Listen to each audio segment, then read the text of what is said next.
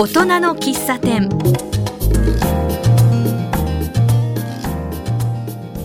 この番組は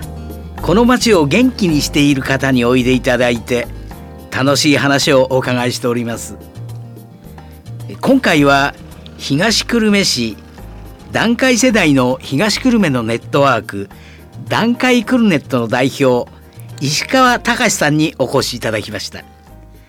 石川さんどうぞよろしくお願いします、はい、こちらこそよろしくお願いします。団塊クルネットは団塊世代が60歳の定年退職により多くの人たちが地元に戻ってくるというふうに予想されて地元の行政が中心になって地元の受け皿の体制づくりをしようということで、えー、10年以上前に準備が始まりましてえー、最初は何かあの有志の方が手を挙げてそうですね、えー、そんな、あのことで人を集めて、うん、それから団塊クルネットは平成19年の11月に発足したと。そうですね、あの実際に活動を始めたのは19年の11月からということですね。はいはい、いやだだから言ってみればおよそ10年経つっていうことですよね。今9年目です、えー、はい、はい、いい名前をつけたな段階クルネットって本当になんかあのこう響きがいいじゃないですか。まあ、分かりやすいと思うんですよね。えー、非常にもう、まあ、明確な名称じゃないかと思うんですね。えー、だからあのどこのまあどこのその町というか市にもそういう組織があってそうですね。その中でも段階クルネットって非常にこうネーミングがいいな。そうですね。あだ誰が考えたんですかね、うん、まあ分かりやすいですよね。分かりやすいですよね。キャッチフレーズにあの大きなお世話かもしれませんが地域デビューのお手伝いをしますとかね、はいはいはい、あれもなんかなかなかあの こう受け入れやすいというかん。なんか非常にいいキャッチコピーだったら、はいはい、ありがとうございます。前任の山口さんなんかもよく言ってたんですけど、ええ明るく楽しく気持ちよくという。ね、ええ、あのもうそれがもう原点ですね。そうですね。はいはい。去年集まりでちょっと話したんですけれども、ええ、山口さん一つ忘れてたんじゃないの、うん、元気で明るく楽しく、うん、気持ちよく、はいはい、その元気が山口さんなんか抜けてたから山口さんって本当に僕らには100歳まで生きるんだって言ってたんですけどね。まあね本当にあまりにも急な話だったんでね、まあびっくりしたんですけどね、まあ非常にあの会としては残念な、はい、あの貴重な人をね亡くしてしまったなという感じなんですね。ただまあ我々としてはやっぱり山口さんがね、はい、せっかくまあ気づいてくれた、はい、あの礎っていうかそういうものをまあ大切にしてね、はいはい、あのやっぱりこれからもずっと継続していくことがね、まあ、彼の意思に沿うんじゃないかなという気持ちでね、ね、あの同じような考えで継続してやってます。はい。はい、うん行政が中心になってたんだけれども割と早くから行政から離れて結構クルネットは 活躍しましたよね。そうですね。まあ今でも行政にはねいろいろお世話になってることあるんですけど、ただ、まあいろいろね自分たちの力でね、やれることはやろうよという気持ちでやってますんで、まあそういうものが、まあ皆さんに参加していただいている皆さん方にまあ支持されてるところもあるのかなというふうに考えてますけどね。え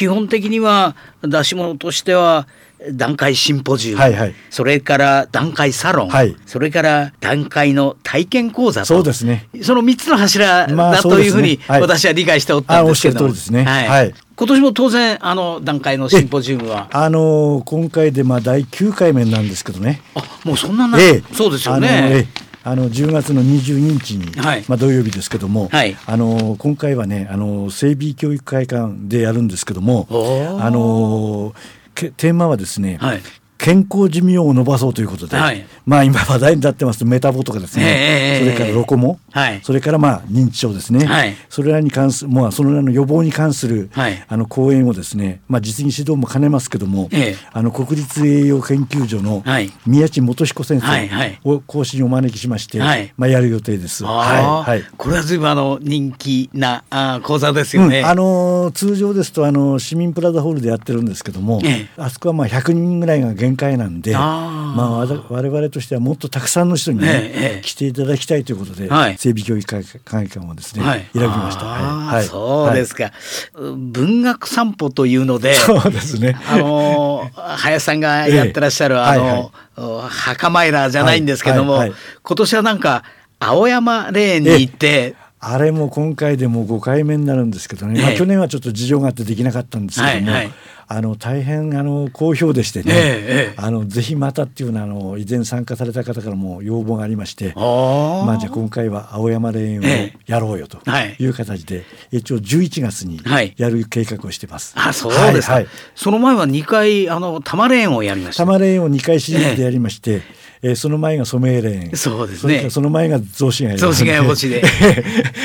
まああの楽しかったですね。そうですね。二回くらい参加させていただいて、はい、あの塚田さんにもねご足労いただいて、えー、いやあのあのお墓の前で実際お得意の朗読を 披露していただきましてね。ちょっと緊張するところなんですけれども、はい、好評でたくさんの方が見えられるんでそうですね、えー、随分楽しみにしております、はいはいはい、それから今年は特にライフプラン講座ということで、はい、これはまさにあの我々にねもう身近なテーマでございまして、はい、講師をやっていただける方が実はあの私どもの会員でしてね。ええ。はい、ですからぜひこれやりたいというようなことを前からのがありまして、ええまあ、今回はですねあのその手始めとして、はい、あの保険関係ですね、はい、本当に必要なのかどうかということで、はい、あの医療保険ですか、はい、それからそういったがん保険とか、はい、そういうものがねあのどうかどうかなっていうようなテーマでお話をしていただこうという形で。あの一番身近ですし、そうですね。皆さん聞きたい話題ですからね、うん、それ以外にも相続の問題とかですね、え。ー、買い物問題とかありますよね。青年後継制度制度とかいろいろあるんですけども、えー、まあテーマはたくさんあるんで、えー、まあそれを一緒くたにはできないんでね、まあ5回シリーズ、はい、1年に一遍ですから5年計画ぐらいでちょっとシリーズ化してやってみようかなというのを今考えてるんですね。はいはい、はい、私も楽しみにしております。それともう一つ去年戸田さんがジャズの幼な場の講座と私も手伝わせていただいて、えー、あの、プロの方の司会をやるなんて、ちょっとあの私にとってはちょっとレベルが高い話だったんですけどでもとってもあのたくさん集まっていただいたし、私もあの非常に乗ることができて、非常にあの良かったなと思ってるんですけど、今年はなんか今年は今計画してないんですけど、またやはりあの来年以降はですね、そういうものもやってですね、まあそういう人たちがまあ楽しみにしてる人もいらっしゃるんで、えー、ぜひまあ計画したいなと思ってますね。はいはいはい、今は会員の数としてはどの今ねあの全部で25名ですね。25名。はいはいはい。男女の比率はいかがですか？男女はね男性が若干多いという感じですね。えっ、ー、と内訳は、えー、男性が15名ですかね。はい、女性がまあ10名。はい。というところですね。えー、ですからまあ願わくば女性の方にもう少しね、えー、入っていただきたいなと思うんですけども、これ不思議なんですけどね、えー、私他のあのサークルなんかにもいくつか入ってるんですけど、どのサークルも大体女性が多いんですよね。ですけど段階クルネットに限ってはですね、まあ、男性の方が多いというような、はいはい、まあ、ちょっと変わった現象なんですけどね。えまあ、最初こう行政単価が期待したようなそのもっともっとこうたくさんの人が、ええ、段階の世代の人が入ってくれるのかなという確か期待があったんですけれども、どうなんですかね？まあこれ私どものねまあ開演募集の仕方っていうかアプローチの仕方もちょっといろいろ考えなくちゃいけないところあるかも分かりませんけど、えちょっとやっぱり、え、あの少ないですね思ったよりね。ねもっとあのいろいろな方にね、はい、あの参画していただいて、はい、いろいろ活躍していただければなと思ってるんですけどね。あの計画した時には60歳の定年でわっと段階の世代の人たちがあ地元に戻ってくるって、えー、想像したのは、うん、確かあの定年延長みたいになって、63になり、えー、65になって。ね、ですから、うん、今もう段階の世代の人たちはもう皆さん何着陸しちゃったまあもう最後がまあ昭和24年生まれですからね、えー、ですからもうどう考えても66まあ、うん、場合によっては67の人もいるわけですから、えー、もう大半の方は仕事はもうリタイアされてるのかなって感じしてますから。でもあれですよね、そその後の年代の人たちも徐々に定年になって地元に戻ってくるはずですよね。ですね。そこら辺の受け皿にもなっていかなければいけない。え、そう思ってます。ですよね。はい、段階という名前がちょっと。いや気になってきたんですけどどうですか？全くおっしゃる通りでね私ももう金がねそれはあの思ってたんですけども、ええ、やっぱり段階ってともうズバリその世代ですもんね。人まあその塊ですよね、え、いわゆる、それをもう連想させちゃうんで、まあその人たちだけのもうサークルあるいは集まりかなっていうようなことがやっぱり連想されますよね、ですからこれはねもうちょっとねあの、はい、段階っていう名前をですね、変えていく時期に差し掛かってんのかなと思ってます。そうですよね、はい、もう段段階は世代としてはまあ軟着しちゃった、えー、そその後の世代がどんどん出てくる、えー、そしたらやっぱりいつまでも段階っていう名前を使ってるとどうもその世代の人たちだけのなんかサークルみたいに感じちゃいますよね。おっしゃる通りですね。えー、ですから我々もともと段階クルニといっても別に段階世代だけを対象にやってたわけじゃないんですけども、ね、そうなんですよ。やっぱりそのなんて言いますかね、そのネーミングのイメージって言いますかね、はいはい、それがやっぱり強く人で、はい、やっぱりこれからはやっぱりそのまあ受け手側ですね、はい、その人たちがまあどう感じるかであって、ですからまあ親しみやすい、しかももう分かりやすい、そんなやっぱりとっつきやすいようなネーミングにね、ね。まあこれから変えていきたいなと。でこれはまああのある面非常に重要なことなんで、そうですね。あのそう簡単にね、あの決められることじゃないし、まああんまり焦って決めることでもないと思うんでね、まあじっくりあの会員でみんなであの検討してですね、まあ今言ったようなそういうネーミングに変えていきたいなと思ってますね。あそうですか、はいはい、女性にとっても段階っていうとこうごつい親父のイメージになるじゃないですか、うんあのー、だからそれもある面でネックになってるのかなって感じはしなくもないんですよね。えー、あのちょっっととっつきにくいみたいな。そうそうそうですよね。だからその辺はやっぱりこれから、えー、あのまあ会としての課題ですね。はい。まあそういうふうに私は捉えてます、ね。はいはいはいはい。言ってみればそういう定年退職した後の世代の皆さんにいろいろんな意味で皆さん共通していることですから、はいはいはい、それを人たちを集めてそうです、ね、新しくこう参加していければなという気もしてるんですけどね。そうですね。おっしゃる通りですね。えー、だからもう本来特定の人だけじゃなくて、えー、もうどんな人でも、はい、とにかくもう来ていただいて、えー、まあなんかね、そこから我々のそのやってるまあイベントなんかに参画していただいて、そこからなんかその地域デビューデビューったら語弊がありますけど、うんうん、出てくるそのきっかけ作りみたいのをね、になってくれればいいかなというふうに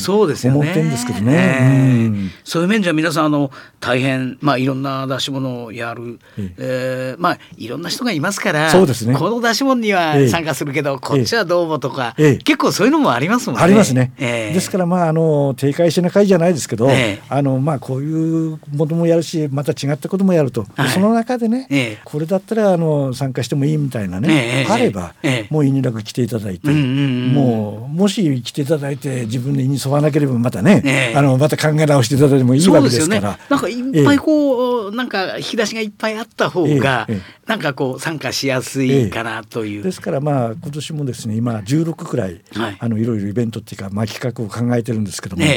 まあその中からね、あのこれだったらまあちょっと参加してみたい、見つかっていただければね、ありがたいなって感じしてるんですけどね。そうですよね。もしかしたら段階クルネットの、えー、名前が変わるかもしれませんね。そうですね。近いうちに。あのー、まあ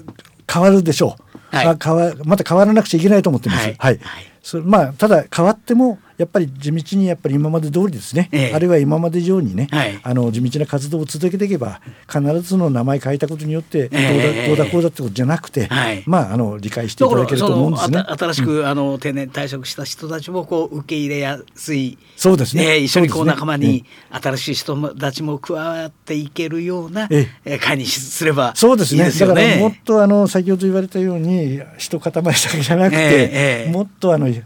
裾野の広がったね、はい、人たちにこう集まってもらって、はい、あのいろんなもう楽しいイベントにね参画してもらうようになることが一番の目的ですからね。えーうん、だからやっぱりあのうちにこもらないでこうたくさんの人と交わる、えー、そういう方がやっぱり健康で、えー、明るく楽しく、うん、気持ちよくじゃないですか。と思うんですけどね、はい、まあよくほらシニア世代がこれが大事だっていうことはあの教養と教育って言われますよね。で教養っていうのはもう教育ところがあるかどうか教養はもう今日用事があるかどうかですよね。えー、そういうことがあれば、はい、あの必ずまあ変な話か外に出る、はい、外に出てけばなんかこう目につく、うん、そうするとまあいろんなイベントやってるなとか、はい、こういうとこ行けば楽しそうなだなとか、えー、そういうものがまあ気づかれるんではないかなというふうに思うんですけどね。でそういう中からこう地域に出てくるきっかけ作りになっていただければね、はい、我々もまあ活動している違いがあるって言いますかね、はい、そんな感じはしてますね。はい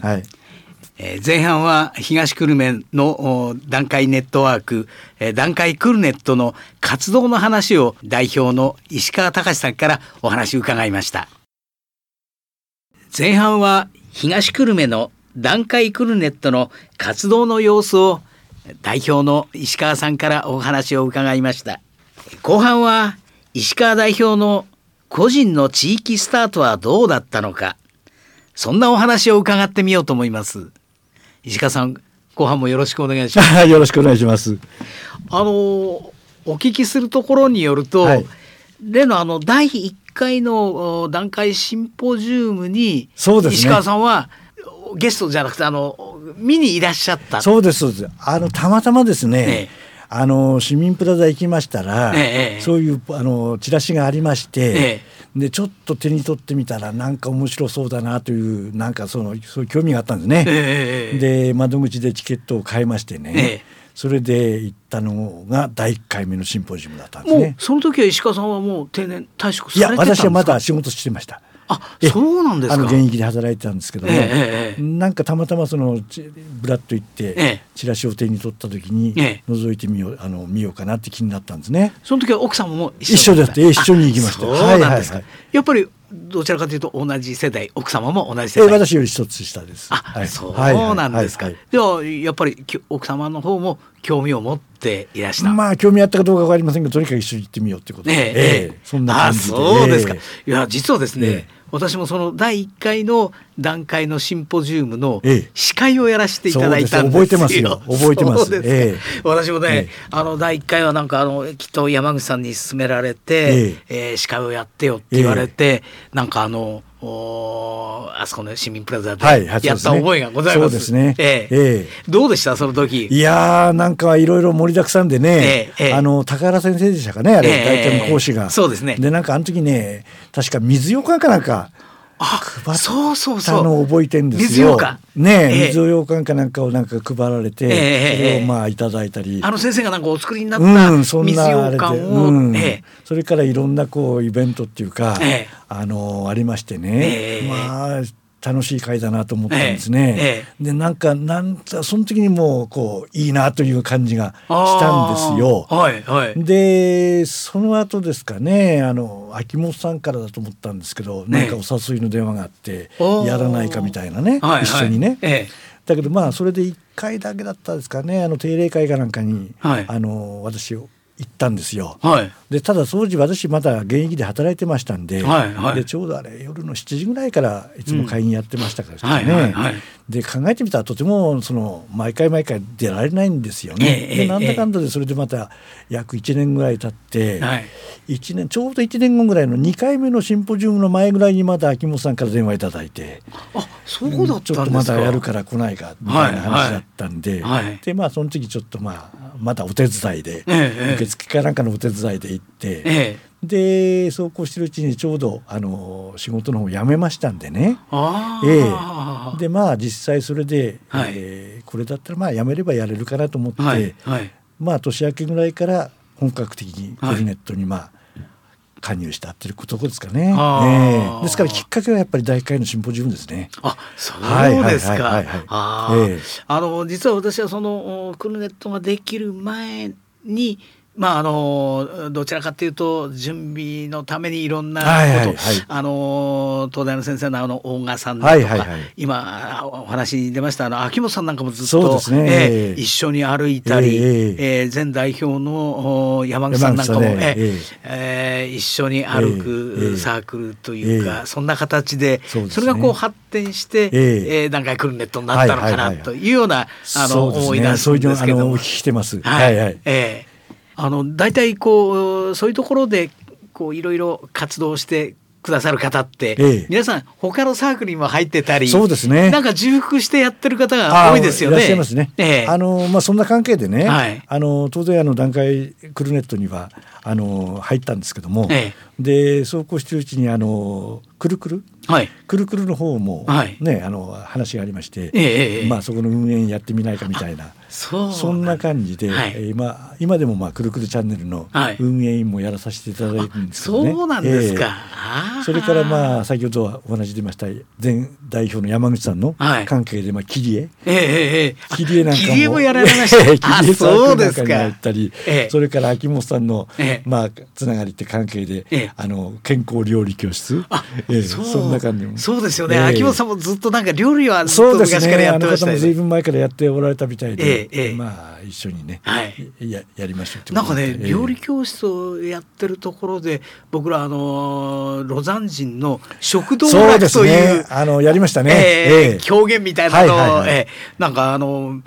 僕はそのみんながこう台本持ちながらなんかやるっていうのもちょっと抵抗あったんですけど、でもなんかねやってる連中はみんな楽しくですね、あれも私あれ確か西部地域センターから、えやりましたね。あのー、やりました。あの時私も行きました、あそうですか、いや、結構楽しいことをやるさあの団体だなと思いましてね、ええみんなねなんかね随分あれはあの楽しんでやられました、ね、そうですね、ええでもあのどちらかというとなんか女性の方はこう割と簡単にこういろいろいろこうお話もできるし、まあ、発展していく、ね、私もねあの仕事辞めてですね地域活動始めてまあ感じたんですけども、えやっぱり女性の方が元気ですね。そういうことですかね。元気元気っていうか、うん、まあ若い時からネットワーク持ってるっていうかそういう面でこうやっぱりどのサークルとかどういうところ行っても、ええやっぱり女性の方がなんか活発に活動してるかなっていうような印象が強いですよね。えー、割とあの若い時にはその子供を通じてのそのいろいろまあ PTA 関係とかねそういう、うん、でまあそういうのでこう慣れてんのか割とこう知らない人とも話がこうどんどん進んでいっちゃう。そうですね。そうですね。男性ってなかなかそういかないじゃないですか。あのまあ出てく人はどんどん出てっちゃって、えー、先ほど言われたようにいろんなね、はい、あの団体とかサークルなんかやられてる方たくさんいると思うんですけど、えー、極端で出てかない人ってのは全く出てかないんじゃないかというそんなもう両極端のような気がするんですね。どうなんですかねうちで。まあどうなんでしょう男っていうのはある面ではそういう地域に出てくるのがまあ臆病っていうか。なんですかね でもうちにいたら奥さんに嫌がられたりしないですかね。うんまあ私なんかもある程度こう気軽にね、ね、出ていけばまあなんかあるんじゃないかなっていう気はあるんですけども。やっぱりこうどうなんですかね、まあ、想像でしかないんですけど、えこう一つの会社という、まあ、企業っていうか、え、そういう中でずっとやってきて、はい、それでいざこうそれをやめて、はい、ポツンとこう地域に戻ってみると、何をやったらいいのかうん、どこ行ったらいいのか。うん、そういう感じがあるのかもわかりませんね。なんかこう一歩踏み出す何かがあれば、そうですね。えー、ですからまあ私なんかのやってるあの活動っていうのもそういうなんていうかなきっかけ作りっていうか、まあ足がかになっていただければいいかなっていうような感じなんですけどね。あの最初のキャッチフレーズじゃないんですけど大きなお世話かもしれませんが、うん、地域デビューのお手伝いをしますという。まあお世話っちゃお世話です余計なお世話かも余計なお世話かもしれませんけど。でもなんかちょっとこうあの奥さんにあの背中を押されてとか、えーえー、そういう男性って多いじゃないですか。まあそうですね。えー、まあそれでも出てきていただければね、うんうんうん、あの必ずなんかね、あのやるまあ居場所ったらおかしいですけど、そういうところは必ず見つかると思うんですね。はいはい、で僕なんかまだあの現役で働いてるもんですから、はいはい。はい、まあ会社のあれはあるんで、でもこれがかもう会社へ明日から行かなくなくなった時に、えー、もう社会とのこうつながりがなくなっちゃうじゃないですか。そ、ね。えー、それってものすごくこうこうなる前からものすごく不安に感じてるんですけど、えー、皆さんどうなんですかね？石川さんの場合どうでした、私はね、まあ、先ほど言いましたようにねまあたまたまその仕事やってる時から、ね、なんかやっぱりやめたら何かやりたいなっていう気持ちを持ってて、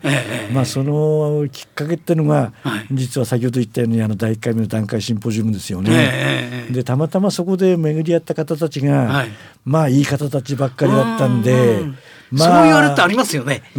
やっぱりこうなんかこう気持ちが通じる人がいてくれると、まあ、私個人で言うとラッキーだったなって感じしますね。そういう面では。あそうですか。まあそこでまあこう拒絶されちゃうとか、えー、そんなことがもしあればね、えー、なんかやっぱりちょっとこう。あの後ずされちゃうじゃないですけど、あったかも分かりませんけど、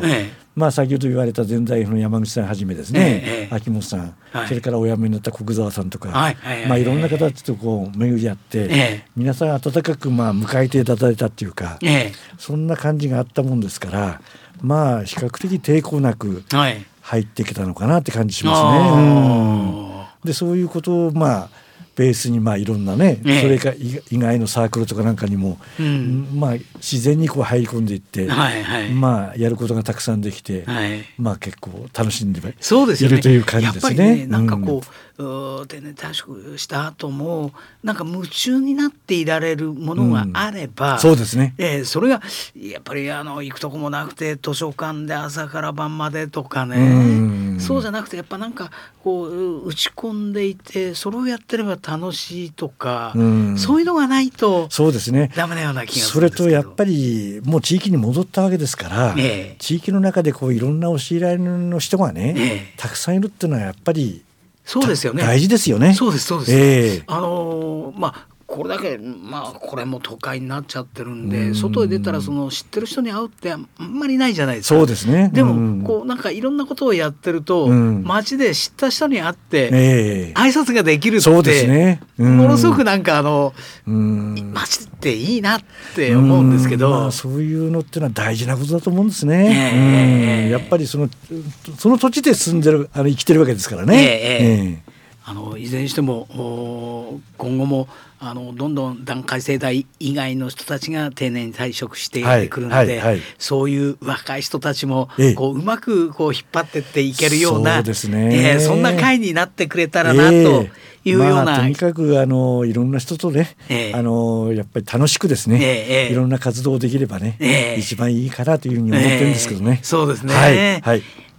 一つあの石川さん今後ともそういった地域の活動で町を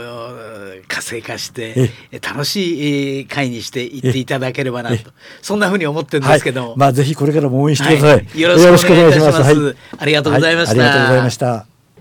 今回は団塊世代の東久留米のネットワーク団塊クルネットの石川隆代表にお話をお伺いしました。